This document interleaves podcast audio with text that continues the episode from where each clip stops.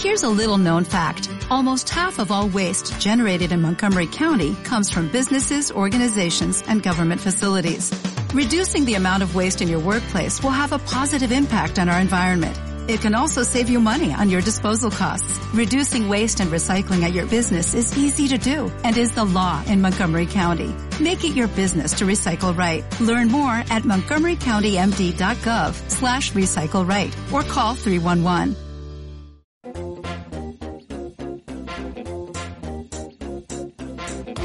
Esto es Visión Global con Gema González.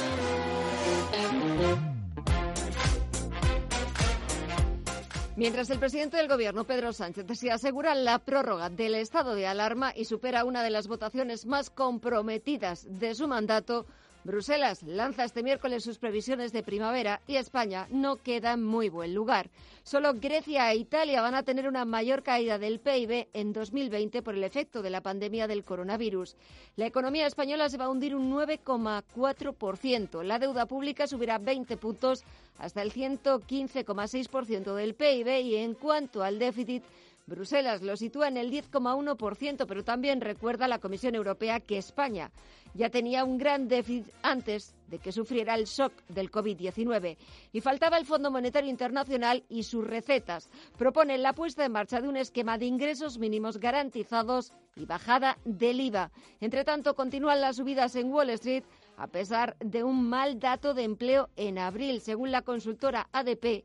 Estados Unidos destruyó más de 20,2 millones de empleos en el sector privado el pasado mes, ligeramente por encima de los 20 millones que anticipaba el consenso del mercado. Sin embargo, los inversores valoran más que el presidente que Donald Trump apueste por reabrir la economía. Está diciendo que la gente de Estados Unidos, que los estadounidenses están preocupados, pero que el país, que Estados Unidos, no puede continuar con esta situación de confinamiento, no puede continuar cerrado y que por eso está decidiendo Estados Unidos, que América vuelva a reabrirse. Echamos un vistazo a las pantallas. Tenemos al Dow Jones de Industriales que se ha dado la vuelta y está bajando un 0,13% en los 23.851 puntos. El SP500 suma un 0,10% en los 2.870 puntos. Pues estamos viendo cómo el sector tecnológico vuelve a liderar las subidas en Wall Street y está, y está liderando esas subidas, como decimos, esas alzas en el parque norteamericano. Tenemos al Nasdaq 100 que repunta un 1,2% hasta los 9.040 puntos. Echamos también un vistazo al resto de bolsas latinoamericanas. Alma Navarro, muy buenas tardes. Buenas tardes. Subidas generalizadas en las principales bolsas de América Latina, con una excepción. Es el caso del Bovespa de Brasil, que cae un 0,75%. Signo mixto en la bolsa brasileña, 78.878 puntos. Por lo demás, subidas importantes en el caso del Merval de más del 2%, 34.229 puntos el indicador de la Bolsa de Buenos Aires. Tenemos al IPSA de Santiago de Chile también con subidas del 1,6%, 3.987 puntos. Y el IPC mexicano gana cerca de medio punto porcentual, arriba un 0,46 y 36.779 puntos. En los mercados de divisas tenemos al euro que cotiza en los 1,08 dólares y la libra se cambia por 1,23 dólares. Echamos un vistazo al mercado de materias primas. Tenemos al barril de referencia en Europa, al tipo Bren, que recorta un 6% hasta los 29,15 dólares el barril. El futuro del West Texas, el de referencia en Estados Unidos y con vencimiento el próximo mes de junio, retrocede también más de un 5% hasta los 23,31 dólares el barril.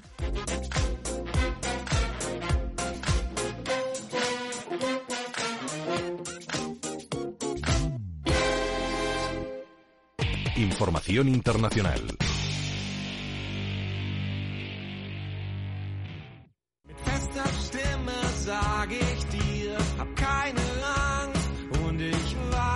Alemania llevan ya varias semanas relajando de forma paulatina las medidas de desconfinamiento. El país ha sufrido de forma moderada los efectos del coronavirus con unas 7.000 muertes y 167.000 contagios. Y ya con la pandemia controlada, el pasado 20 de abril se inició el proceso de reapertura de los comercios. Además, este lunes 4 de abril abrieron los colegios. Angela Merkel ha ido coordinando con los Landers, los estados federados, este proceso de reapertura. Sin embargo, en los últimos días a la canciller no le ha quedado más remedio que ceder responsabilidades en la flexibilización de las restricciones ante las críticas de algunos gobiernos regionales a aplicar un protocolo único. La canciller que ha celebrado hoy una conferencia telemática con los jefes de los 16 Länder para discutir esas nuevas medidas en la fase de desescalada había insistido desde el primer momento en la necesidad de coordinar bajo un mando único la vuelta hacia la nueva normalidad.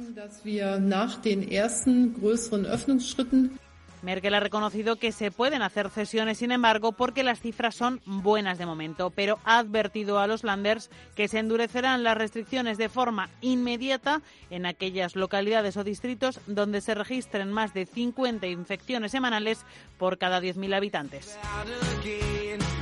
Parece que han sido las reticencias al mando único de algunos estados, como el de Renania del Norte-Westfalia, que pide un levantamiento total de las restricciones, lo que ha obligado a la canciller germana a dar un paso atrás.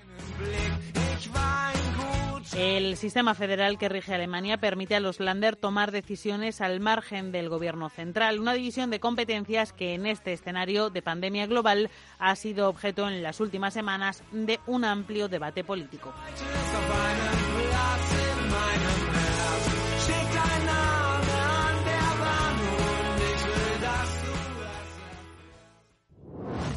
Potencia sus inversiones con los nuevos Turbo 24. El primer turbo cotizado 24 horas de lunes a viernes creado por IG. Elija su apalancamiento, gestione su riesgo y opere sin comisiones. Todo en las premiadas apps y plataforma de IG. Opere Turbo 24 con IG, un proveedor líder del trading online. Busque IG Turbo 24 para saber más. Los Turbo Warrants son instrumentos financieros complejos y su capital está en riesgo. Puede sufrir pérdidas rápidamente. Visión global. Los mercados. Bontobel Asset Management patrocina este espacio. Echamos un vistazo de nuevo al otro lado del Atlántico, a la bolsa más importante del mundo, y estamos viendo cómo ese optimismo de primera hora en la sesión de este miércoles en la bolsa norteamericana, ese optimismo porque en Estados Unidos, en distintos estados, cada vez van siendo más los que vuelven a la normalidad, los que vuelven a reabrir la actividad económica. Estamos viendo cómo ese ánimo, esos ánimos optimistas van desinflándose poco a poco. Quizás los inversores estén digiriendo ahora ese mal dato de empleo de la consultora ADP, que es la antesala del dato oficial del informe de empleo que conoceremos este viernes en Estados Unidos y que las previsiones, el consenso del mercado eh, revelan que la tasa de paro en Estados Unidos, que ahora mismo está en el 4,4%, podría repuntar hasta el 14%. Estamos viendo cómo esos eh, ánimos inversores, esos ánimos de los inversores por las compras se están desinflando. Tenemos al Dow Jones Industriales que baja un 0,23% a los 23.828 puntos o el SP500 se ha dado la vuelta, gira a la baja y retrocede un tímido 0,08% hasta los 2.866 puntos. El único sector en positivo sigue siendo el sector tecnológico. Tenemos al Nasdaq 100 que sube un 1% hasta los 9.023 puntos. Echamos un vistazo a algunos de los valores norteamericanos. Las mayores caídas se las está notando el conglomerado Dow que retrocede casi un 4%, American Express que baja un 2,16% o Travelers que retrocede también más de dos puntos porcentuales. En el lado contrario, nos encontramos a Intel, que suma un 1,2%, o Microsoft, que sube también más de un punto porcentual. Y de vuelta a las principales bolsas europeas, los inversores regresan a las ventas a pesar de la progresiva reapertura de las principales economías. En la agenda del día se han conocido varios datos macro. Por ejemplo, en Alemania, el dato de pedidos industriales que ha caído en marzo un 15,6%, muy superior a la caída del 10% que esperaban los analistas. En el caso del IBEX 35, el selectivo dice adiós a los 6.700 puntos y la temporada de resultados empresariales tendrá mañana como protagonista Telefónica. En el mercado europeo de deuda, el interés exigido al bono español a 10 años repunta al filo del 0,9% y la prima de riesgo supera los 140 puntos básicos. Bontobel Asset Management ha patrocinado este espacio. Bontobel Asset Management calidad suiza con el objetivo de obtener rendimientos superiores a largo plazo. En Bontobel Asset Management siempre estamos a la vanguardia de las inversiones activas en bonos y acciones. Para más información, entre en nuestra página web bontobel.com barra am. Bontobel Asset Management, su especialista global en fondos de inversión.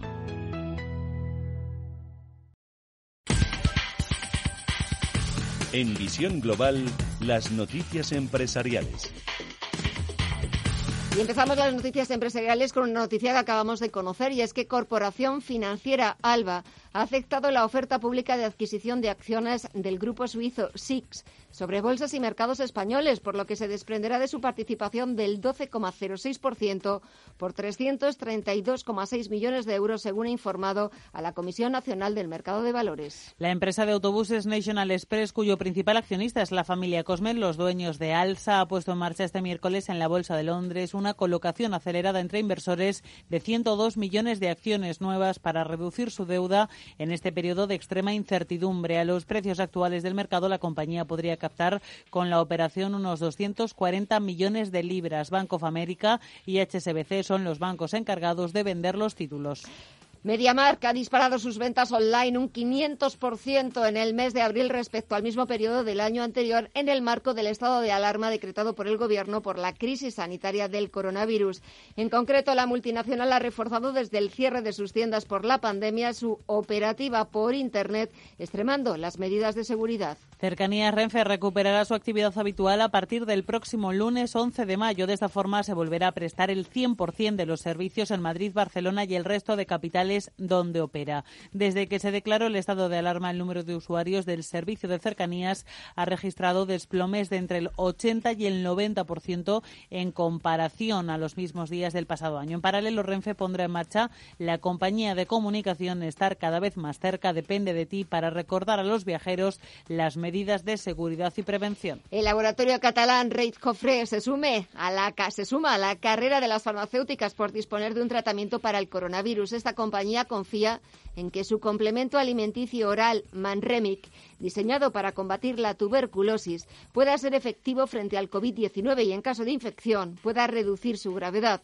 El estudio comenzará este mes de mayo y esperan tener disponibles sus resultados en octubre. Uber ha anunciado el despido de un 14% de sus empleados, 3.700 personas de un total de 26.900 trabajadores ante el derrumbe de la demanda de transporte en medio de las cuarentenas generalizadas. Además, el consejero delegado de la empresa renuncia también a su salario base para el resto del año, que asciende a un millón de dólares como medida de apoyo a las cuentas de la compañía. Aún así, la mayoría de sus ingresos le llegaron a través de bonus y otros complementos. El Ayuntamiento de Valencia ha decidido suspender hasta 2021 el cobro de la tasa de mesas y sillas que pagan los establecimientos de hostelería de la ciudad por ocupar espacio público con sus terrazas. Y el de Barcelona ha anunciado que cuando acabe el estado de alarma y hasta el 31 de diciembre habrá una rebaja del 75% de esta tasa, lo que supondrá para las arcas municipales de la ciudad ciudad condal, un coste de 7 millones de euros menos a ingresar.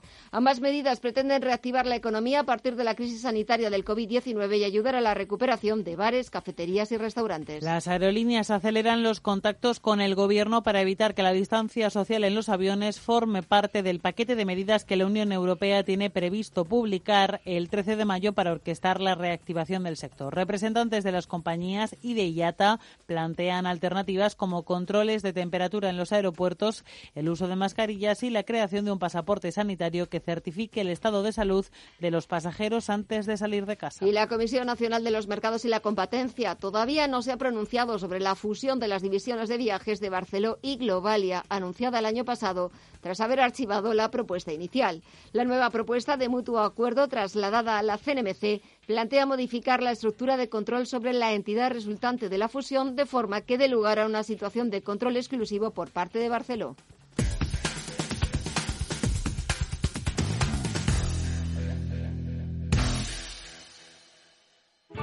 Bontobel Asset Management. Calidad suiza con el objetivo de obtener rendimientos superiores a largo plazo. En Bontobel Asset Management siempre estamos a la vanguardia de las inversiones activas en bonos y acciones. Para más información, entre en nuestra página web bontobel.com barra am. Bontobel Asset Management, su especialista global en fondos de inversión. Pero Luis, ¿aún sigues buscando coche? Uf, ya no sé ni cuántas webs he visto y no me acaban... ¿Has buscado en Motorflash? Tiene una selección exclusiva de coches nuevos kilómetro cero y de ocasión de todas las marcas, solo de concesionarios oficiales. Entra en motorflash.com, directo al coche que estás buscando. ¿Cómo? Motorflash.com. Potencia sus inversiones con los nuevos Turbo 24. El primer turbo cotizado 24 horas de lunes a viernes creado por IG. Elija su apalancamiento, gestione su riesgo y opere sin comisiones. Todo en las premiadas apps y plataforma de IG. Opere Turbo 24 con IG, un proveedor líder del trading online. Busque IG Turbo 24 para saber más. Los Turbo Warrants son instrumentos financieros complejos y su capital está en riesgo. Puede sufrir pérdidas rápidamente. Cuando una empresa líder en alimentación une sabor y bienestar, hace algo único. Jamón cocido y pechuga de pavo bienestar. Javier Fernández, campeón del mundo y el pozo. Más información sobre hábitos saludables en nuestra web y redes sociales. En Visión Global, la tertulia de los negocios. Pasan algo más de 20 minutos de las 8 de la tarde, una hora menos en la comunidad canaria y comenzamos ya nuestro tiempo de tertulia. Comienzo saludando a Emiliano Garayar de Garayar Abogados. Emiliano, muy buenas tardes. Muy buenas tardes, Gemma. Y a Jaime Gil Delgado, experto en banca internacional. Jaime, muy buenas tardes a ti también. ¿Qué tal, Gemma? Muchas gracias. ¿Cómo estás de salud? Pues bien, afortunadamente bien. ¿Vosotros? ¿Todos bien? Todo bien, gracias. Me alegro. Gracias a Dios, todo bien. Me alegro, gracias a Dios, todo bien. Bueno, señores, Cuarta prórroga del estado de alarma. Esta vez parece que le ha costado al presidente del Gobierno sacar adelante esa cuarta prórroga. Jaime, ¿qué destacarías?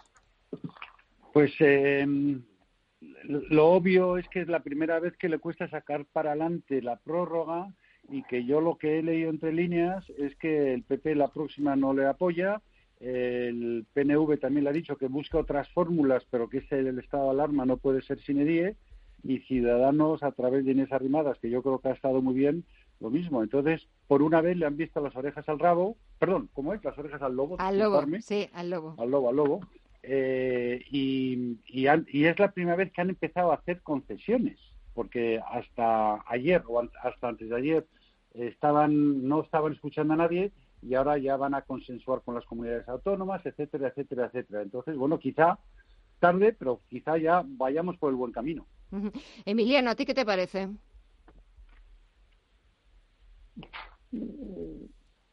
A mí me parece que, que este gobierno pues eh, eh, tiene un gran sentido práctico y plástico de, las cosas y por lo tanto pues se va adaptando a lo que hay, ¿no? Gente que no, no tiene ni ideales ni principios y por lo tanto pues se va acomodando a las circunstancias. Lo cierto es que hoy por hoy era imposible gestionar lo que llaman desescalada, que es un término absolutamente horrible, mm. eh, sin, sin la previsión constitucional del estado de alarma. Y yo soy de los que opina que el estado de alarma está excedido eh, jurídicamente de los límites que marca la ley orgánica del 81 que desarrolla eh, el precepto del estado de alarma sección 7 de la Constitución. Echamos un vistazo, si os parece, también a las previsiones, las previsiones de primavera que hoy ha publicado Bruselas. Augura un desplome de la economía española. Solo por delante de nosotros están Grecia e Italia, una caída del 9,4% del PIB en 2020. Jaime. Em, ¿Solo por delante o solo por detrás? Solo por detrás, perdón, solo por detrás, sí. por detrás de nosotros. Eh, te voy a decir una cosa, Gemma. Yo firmo ese 9,4 y firmo el 19,9% de paro, porque yo soy de los que se va a ir, creo que se va a ir la reducción del crecimiento, el PIB va a caer por encima del 10, va a estar más cerca del, del 12% y el paro vamos a estar entre 20 y 25, más cerca del 25. Y es que em, en cuanto los ERTES eh, terminen, o no sé por cuánto tiempo se pueden mantener los ERTE, los tres millones de personas que hay en ERTE, es que, es que una parte muy importante de ellos, por desgracia, se van a ir al paro. Y vamos a superar en paro, que ahora, que ahora entre, entre el paro actual y los ERTES actuales estamos por encima del paro que teníamos el primer semestre del año 2012, que fue eh, la parte de abajo de la crisis y a partir de entonces empezamos a recuperarnos. Y si esto se ha producido ya solamente a finales de, de abril, con los datos que tenemos, imaginemos dónde nos podemos ir. Con lo cual, por eso digo que firmo el 9,4 de reducción del PIB, que yo creo que estamos vamos a estar más cerca del 12 o pasados y entre el 20 y 25 de paro. Y también firmas 10% de, de déficit como dice Bruselas. eso, eso, eso, es, eso es una broma, eso va a estar muy por encima de ello. Pero eso, eso, eso es una, eso es una tragedia, porque cuando empezamos, la gran diferencia es que cuando empezamos la crisis en julio del año 2007, el crecimiento, perdón, el, la deuda que tenía España estaba en el treinta y pico por ciento. Ahora estamos en el 100 por ciento. Mm. Por lo cual, claro, si hemos subido del 35%, os puedo recordar que estábamos en 2007 ahora al 100, con la crisis que hemos tenido, imaginaos del 100 dónde nos vamos a ir. Mm. Emiliano. Pues mira, yo creo que lo que hay que hacer es trabajar para desmentir las estadísticas y no jugar a la bola de cristal. Eh, todas estas predicciones normalmente fallan estrepitosamente eh, y por lo tanto yo no me dedicaría ni medio segundo. Eh, la situación es dramática en términos económicos y cada día que pasa y que y no se ponen unas medidas eh, correctivas eh, urgentes eh, que palíen el terrible, la terrible depresión económica que nos espera, pues se va alimentando esa catástrofe económica y ahora hay que añadir siempre la coletilla social, porque la mm. economía no es, es social, entonces cuando se dice económica hay que decir social. y, bueno, yo creo que más que tener la atención puesta en, en un futurible, yo, yo abogaría por trabajar en el mundo de los vivos, honrar a los muertos y trabajar para salvar a los vivos. Eh, Emiliano, también quería preguntarte, bueno, quería preguntaros a los dos. Eh, me comentabas antes, nos comentabas que no te gustaba el término desescalada. Eh, yo te confieso que a mí tampoco. Igual que el de esa vuelta a la normalidad que, parece... A la nueva normalidad. O a la nueva normalidad. no, pero vamos a ver. Eh, en general en España, en el ámbito político, la gente habla fatal inglés, por no decir idiomas en general. Eh, eh, pero bueno, les parece muy... perdona, Emiliano, si hablamos progre, castellano, ¿cómo vamos a hablar bien inglés? Exacto. les parece muy progre decir desescalada, porque en inglés es scale down, y les parece muy progre decir normalidad porque en inglés sí que hay una expresión que se llama the new normal, eh, que en España pues, eh, nunca ha pasado por aquí nadie diciendo ni desescalada esto. De cuando tú escalas el Everest, ¿quién dijo que lo desescalabas? Vamos, eh, primera noticia. o primera vez, ¿no? Y bueno, pues en fin, es, es, una cosa de horteras, porque esta gente es muy hortera, sobre todo, ¿no? pero a fin de cuentas son nominalismos y lo que importa es, son las medidas que se tomen. Y aquí eh, evidentemente hay algunos que están jugando, yo creo, ¿eh? amparados por, por eh, el, el de preservar la, salud pública, que es desde luego la, vida humana es un valor absoluto, la defensa de la vida humana, pero escudados en, en ese prurito de, de, salud pública hay algunos que quieren ralentizar al máximo la adopción de medidas de dinamización de la economía a mi juicio, con un ánimo de reinar sobre los escombros eh, y construir su paraíso revolucionario.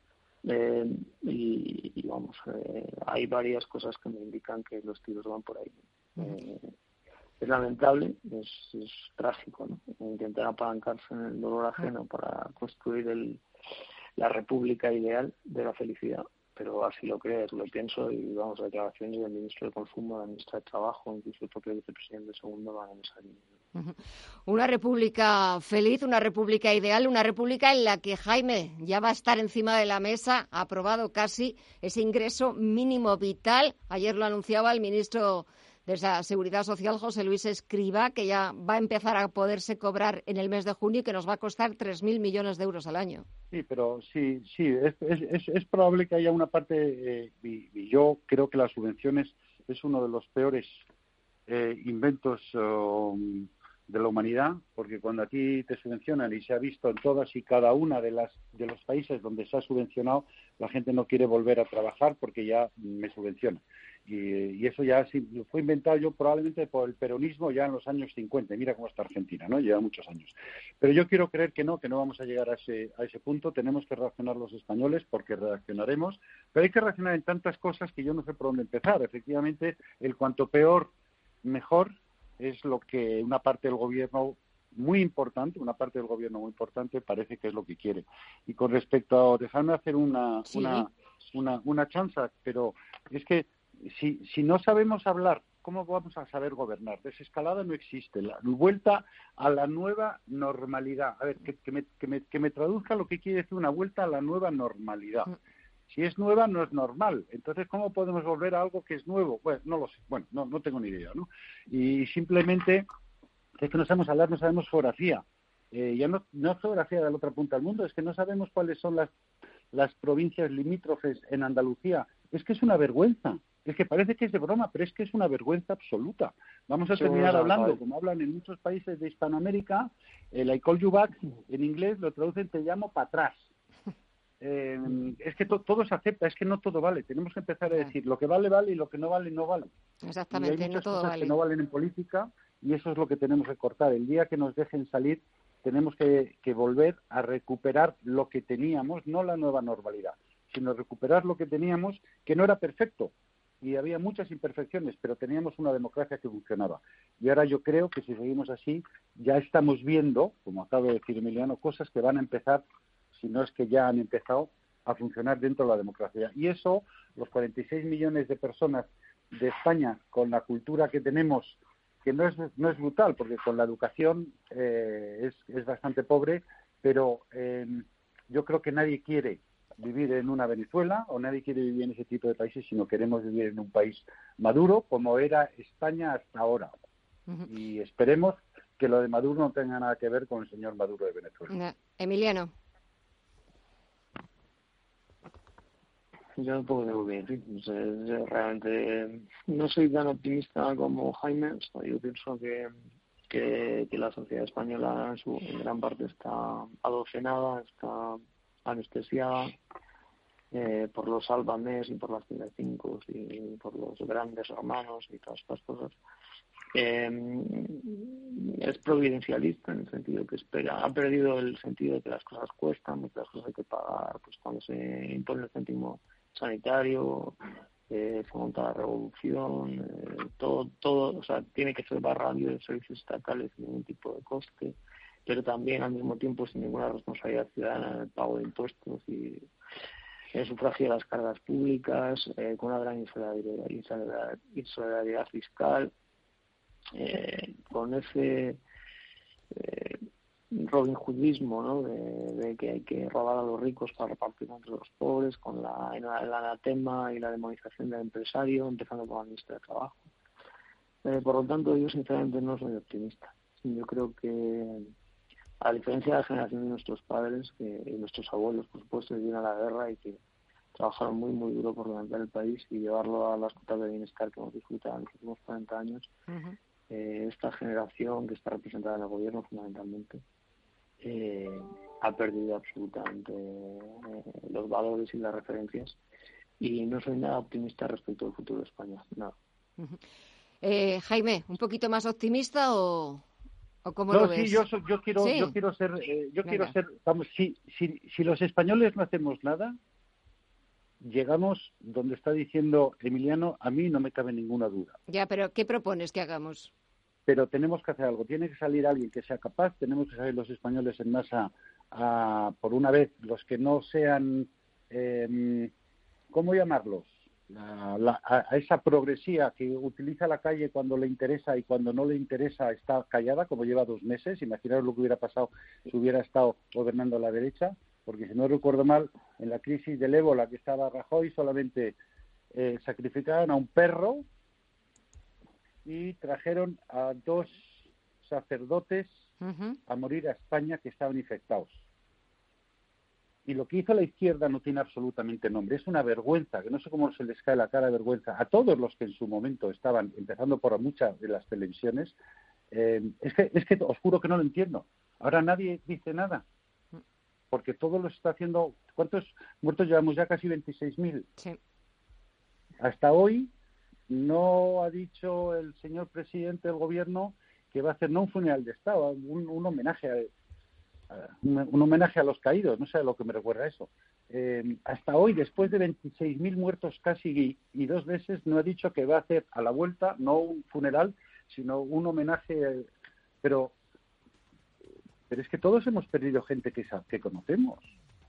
Es que, es que ya no es una cuestión de política, si yo soy de un partido o yo soy el otro, o yo tengo un poco más de calidad de vida un poco menos. Es que es humanidad. En fin, señores, Emiliano Garayar, Jaime Gil Delgado, que me quedo casi ya sin tiempo. Es un placer escucharos, de verdad. Muchísimas gracias a los dos. Seguiros, eh, seguid cuidándoos mucho y hasta la próxima, hasta la próxima semana. Un abrazo muy fuerte. Buenas noches. Buenas. Buenas noches, un abrazo.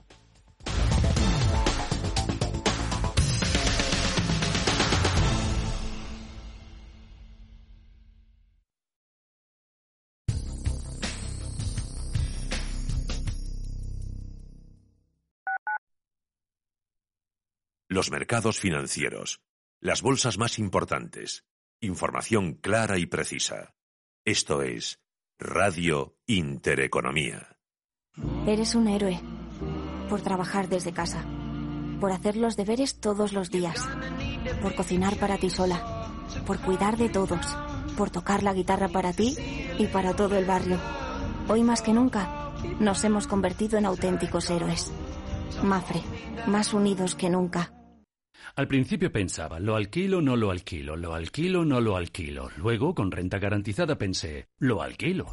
Renta garantizada se encarga, te seguirá pagando la renta de tus inquilinos, aunque ellos no lo hagan, y se ocupan de la gestión del día a día. Infórmate en el 900 10 10 95 o en rentagarantizada.es. Alquiler garantizado. Cuenta con tu agua. Somos parte de ti y si tú luchas, luchamos contigo. En Canal de Isabel II aplicamos bonificaciones extraordinarias en la factura por el COVID-19. Si eres autónomo, has sufrido un ERTE o has cerrado tu empresa o comercio, entra en cuentacontuagua.es. Si vives en Madrid, cuenta con tu agua. Cuenta con nosotros. Canal de Isabel II. Si tu pasión es la caza, sueñas con el sonido del río mientras lanzas tu caña, o simplemente disfrutas del campo y la naturaleza, este es tu programa. Caza, pesca y naturaleza. Todos los sábados y domingos de 7 a 8 de la mañana en Radio Intereconomía. Coordina Marcos Ruiz.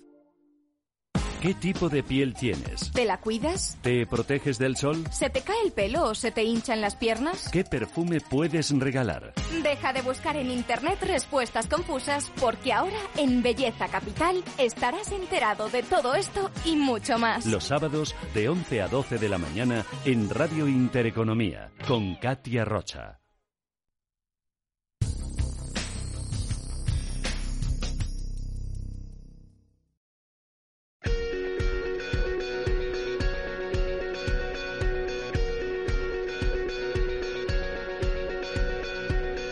En Visión Global, la entrevista del día.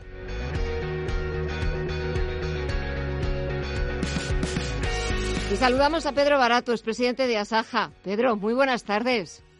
Hola, buenas tardes. Hacía mucho tiempo que no hablaba contigo, si me permites tutearte. Muchísimas gracias. Sí, hombre, cómo no, cómo no, después de tantos años, cómo no. Después de tantos años, exactamente. Bueno, Pedro, estaba hablando antes con nuestros tertulianos de, esa, de ese término que estamos utilizando para hablar de la desescalada, del relajar las medidas del confinamiento, también de esa coletilla de vuelta a la nueva normalidad. ¿Cómo va a ser esa vuelta para el sector de la agricultura y para el sector ganadero que conoces también? Bueno, yo no quisiera hablar de nueva normalidad. Hablar de nueva normalidad me preocupa.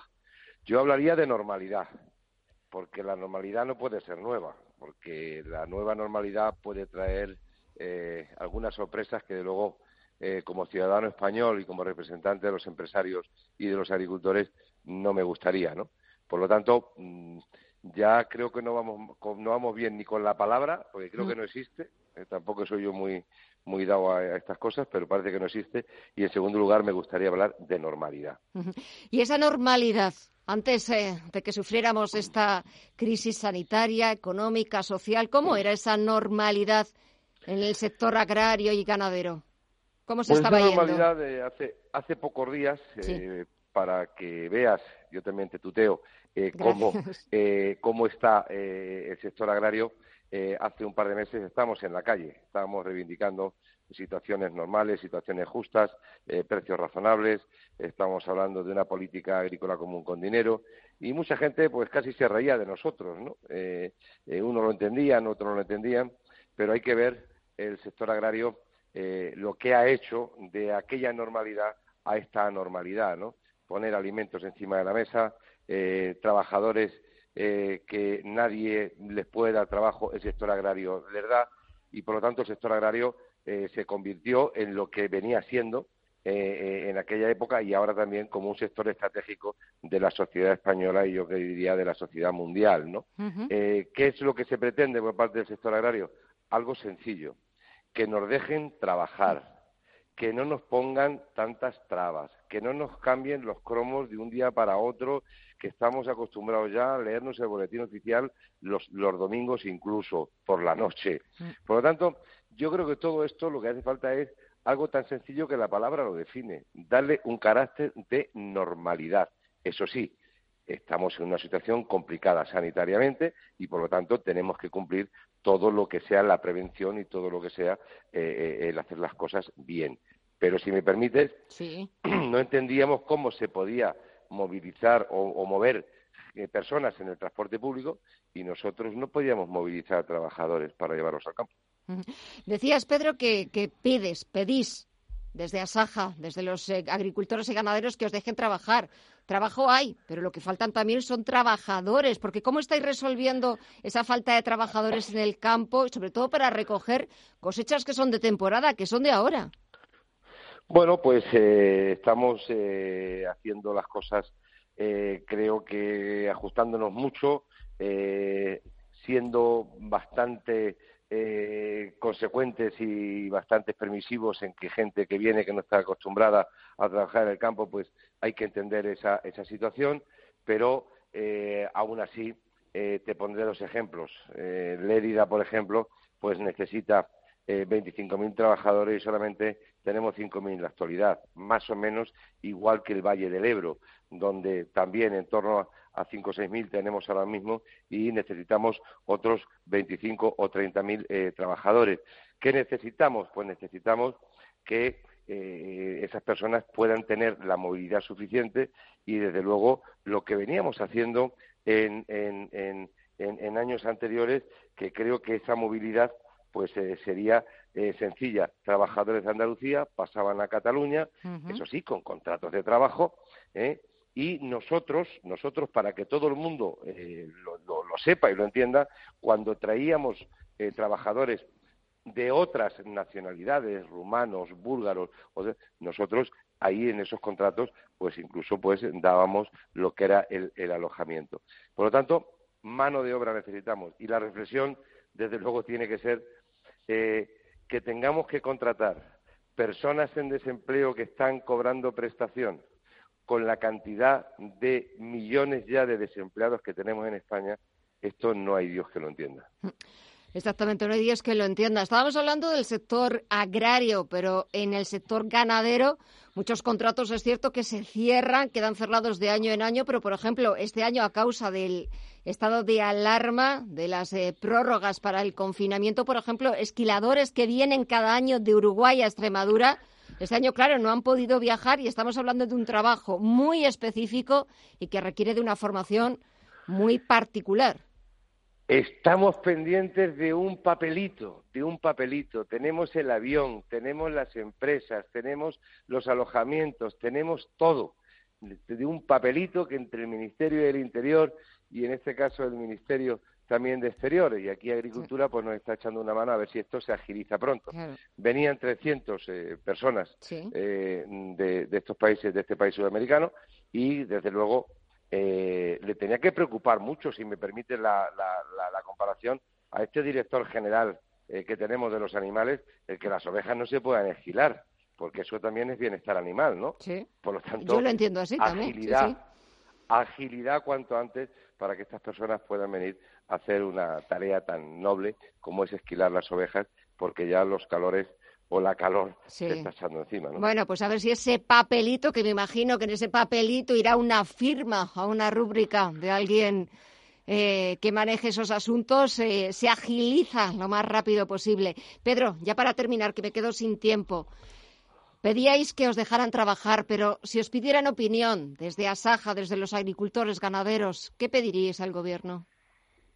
Pues al Gobierno, desde luego, eh, creo que esta recuperación que nos dejen hacerla a nosotros, que nos dejen eh, trabajar a nosotros, que quiten tanta burocracia, que quiten tantas historias, que no estorben, que la normativa que saquen sea una normativa mm, mm, de verdad consecuente, no estas historias que, nos tienen acostumbrados. Esta recuperación, los españoles eh, somos capaces de hacerla, pero que no enturbien, desde luego, y que no causen ya más, más trabas a la hora de eh, poder realizar el trabajo. Pues, en definitiva, que nos dejen hacer lo que sabemos. Lo hicimos en el 2008 ¿eh? y estamos dispuestos a hacerlo ahora. Y, y, el 2008 fue una situación también absolutamente trágica y terrible. Y como dices, con esfuerzo, con sacrificio, con trabajo conseguimos salir y que ahora tenemos que hacer lo mismo, por lo menos que nos dejen hacerlo. Pedro Barato, presidente de Asaja, ha sido un verdadero placer volver a hablar contigo después de tanto tiempo. Espero que sigas bien y que volvamos, como tú has dicho, a la normalidad. Un placer, confinado En el, confinado en el campo. Muchas gracias a ti, una vez más. Un abrazo.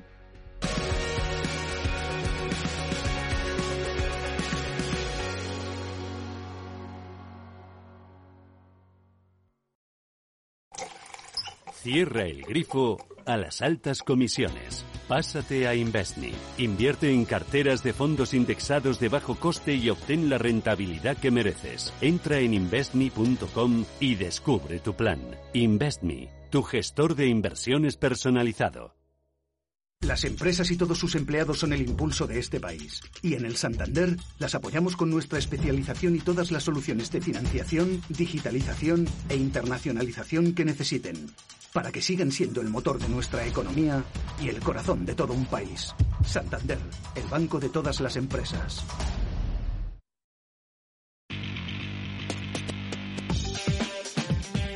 Información internacional.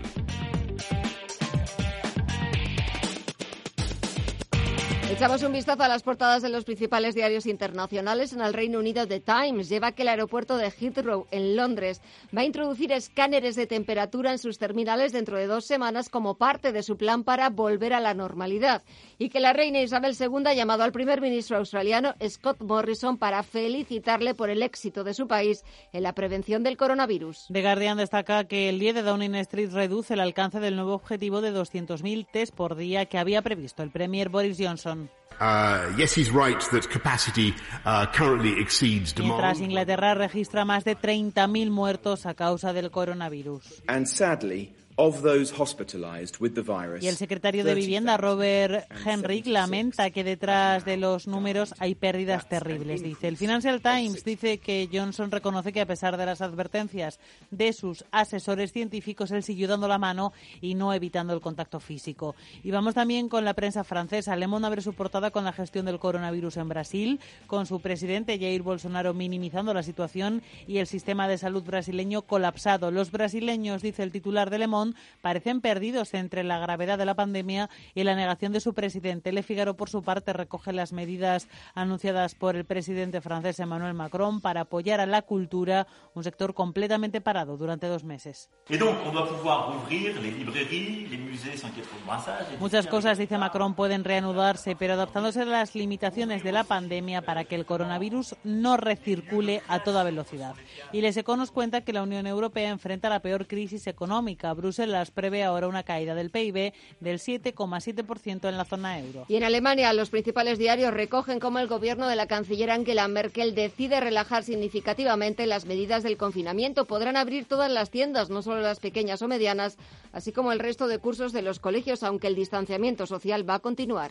Solche Zahlen sehen können. Sie sind Alemania, dice Merkel, está tomando un camino muy abierto y valiente. También ha anunciado la canciller que vuelve el fútbol en Alemania. La Bundesliga puede comenzar a partir de la segunda quincena de mayo. Y nos vamos a la prensa estadounidense. The New York Times abre su portada con la decisión del presidente Trump de que el grupo de trabajo sobre el coronavirus continúe funcionando cuando unas horas antes había dicho que iba a cerrar. La de Washington Post destaca nueva alerta en la comunidad científica después de que algunos niños hayan enfermado con un síndrome misterioso que se cree que está relacionado con el COVID-19. Y The Wall Street Journal, por su parte, lleva las afirmaciones del secretario de Estado Mike Pompeo. E Dice que China podría haber evitado que el mundo se sumiera en un malestar económico global. Tenían opción, pero en vez de eso encubrieron, dice Pompeo, el brote de Wuhan. Y vamos a América Latina. Allí el repaso a la prensa lo empezamos en el Clarín argentino. Dice el presidente del país que el salir ahora mismo de la cuarentena llevaría a Argentina a tener miles de muertos más por coronavirus. Eso sí, ha dicho Alberto Fernández que se están planteando poner en marcha protocolos para permitir más actividades que hasta ahora. Hoy se ha celebrado además una reunión entre la Casa Rosada y el gobernador de la provincia de Buenos Aires para analizar esa salida paulatina de la cuarentena en la capital. Axel Kicillof es el gobernador de Buenos Aires. Buena parte de la oposición está participando, colaborando, trabajando en la misma dirección. Me parece que es un grupo ínfimo eh, tanto en la política como en los medios de, de comunicación, los que están con otro juego. Yo no me voy a prender en el Mercurio de Chile, el ministro de Sanidad del país ha criticado la reapertura de los clubes de golf del país, Jaime Mañalich. También cuenta este diario que 14 nuevas comunas de la región metropolitana de Santiago, de la capital, entrarán en cuarentena total y se sumarán a otras 12 que ya lo estaban. En el Universal de México hablan de contradicciones en los mensajes que está lanzando el subsecretario de Sanidad mexicano, Hugo López Gatel. Al parecer se habrían producido modificaciones de criterio que harían difícil hacer un seguimiento del alcance del alcance de la pandemia en el país. Y terminamos con el diario Globo que se hace eco de la crisis política en la que continúa asumido el país tras la dimisión del ministro de Justicia Sergio Moro. Ahora el nuevo ministro, el nuevo titular de Justicia, André Mendoza, ha expulsado al secretario nacional de Seguridad Pública designado por Moro.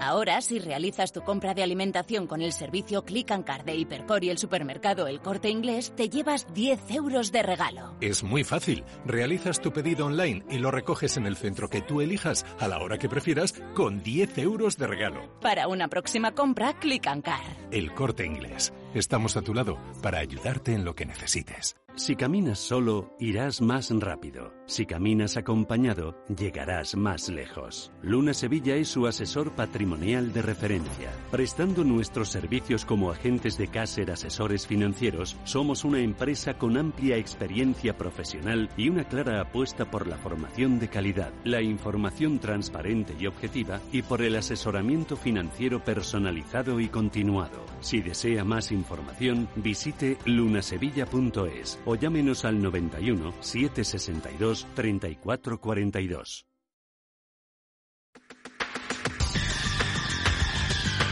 El análisis del día con visión global.